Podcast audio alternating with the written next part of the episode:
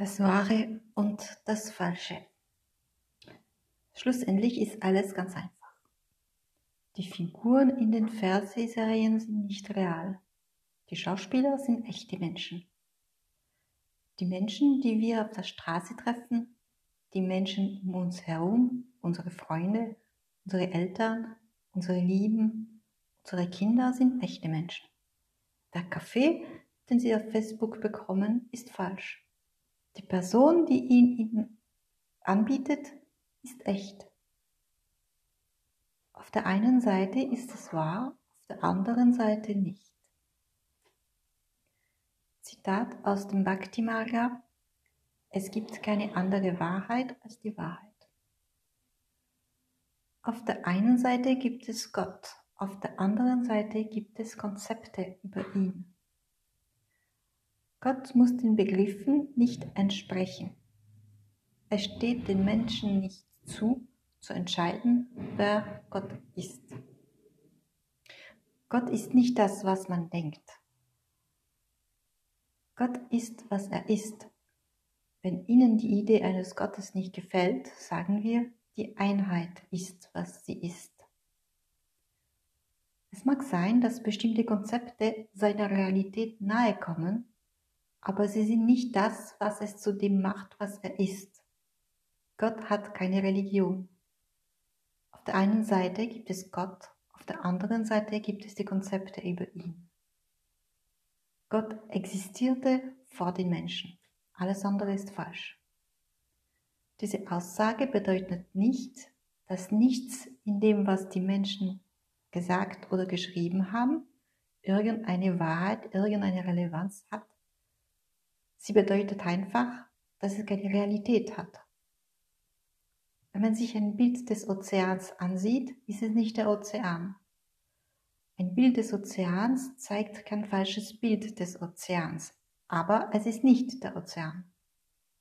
Ein Konzept, auch wenn es Sinn macht, ist immer noch ein Konzept. Konzepte, Ideen sind falsch, weil sie nicht real sind. Mögen Sie das Wahre oder das Falsche?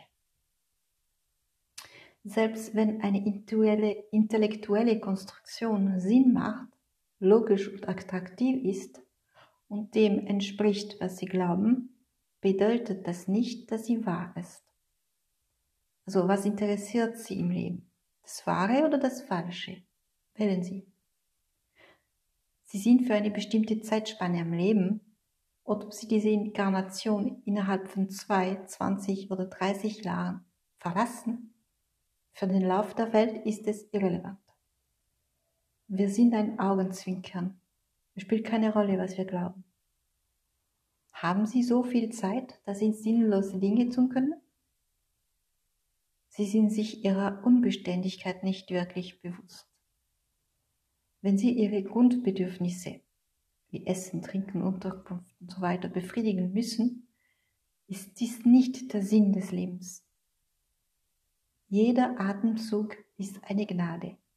Jedes Mal, wenn auf eine Ausatmung eine Einatmung folgt, ist es das Werk der Gnade und Sie vergessen es. Was würde geschehen, wenn eine Einatmung nach einer Ausatmung nicht einträte? Ihr Atemzug wäre ihr letzter. Wenn Gott also Teil ihres Paradigmas ist, ist das Mindeste, was sie tun können, ihm für diesen Atemzug und für diese Einatmung zu danken und ihm Aufmerksamkeit zu schenken. Eine wahre Motivation. Um die Agia zu beachten, die Agia ist die Praxis des Weges, ist es besser, eine gute Motivation zu haben, und eine gute Motivation kann nicht von Konzepten ausgehen. Für einige wird die Motivation für ihr spirituelles Leben sein, ich möchte gutes Karma für mein nächstes Leben schaffen. Ihr Leben ist nicht dazu bestimmt, sich auf das nächste vorzubereiten. Wann werden Sie das gegenwärtige Leben für sich selbst leben? Jedem Leben sein Leben. Die nächsten Leben werden nicht von demselben Sie gelebt werden wie das heutige. Mit solchen Konzepten kann man nicht motiviert sein, die Agia zu beachten. Der Ursprung aller Motivationen ist der Durst nach Wahrheit. Im Thomas Evangelium, Logion 3.3, das Königreich ist in dir und es ist außerhalb von dir. Wenn es auch draußen ist, ist das nächste doch drinnen, also gehen Sie an das Nächste.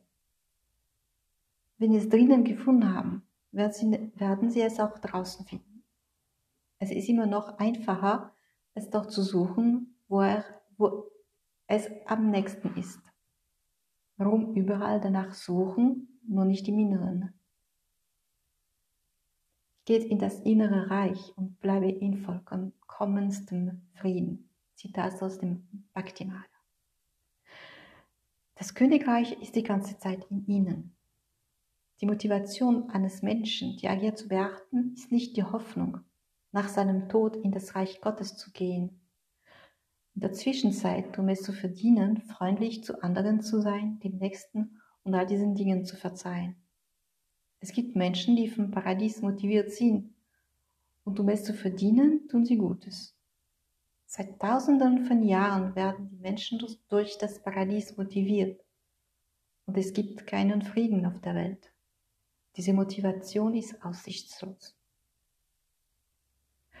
Jedes Lebewesen ist ein Geschöpf Gottes. Die Materie, die alle Geschöpfe zusammensetzt, ist dieselbe. Sie besteht aus dem göttlichen Wesen. Und das, was all diese Geschöpfe belebt, ist der Atem Gottes, sein heiliger Name oder Heiliger Geist oder sein Wort oder die Tugend des Tau. Egal. Sie sind aus dem Bewusstsein seiner Gegenwart verwaist. Manchmal fühlt man sich von Gott vergessen. Sie sind es nicht. Sie sind es, die ihn vergessen. Also dann, was ist eine echte Motivation? Es ist die Erkenntnis, dass sie das tun, was sie tun müssen und dass alles perfekt ist dass ihre Existenz einen Sinn hat. Sie sind glücklich und dankbar und erfüllt. Dieser Bewusstseinszustand, diese Erkenntnis ist das höchste Glück. Es zu wissen, es zu erkennen und wieder zu wissen, ist eine starke Motivation. Wenn Sie diesen Zustand kennen, sind Sie nicht länger eine Weise.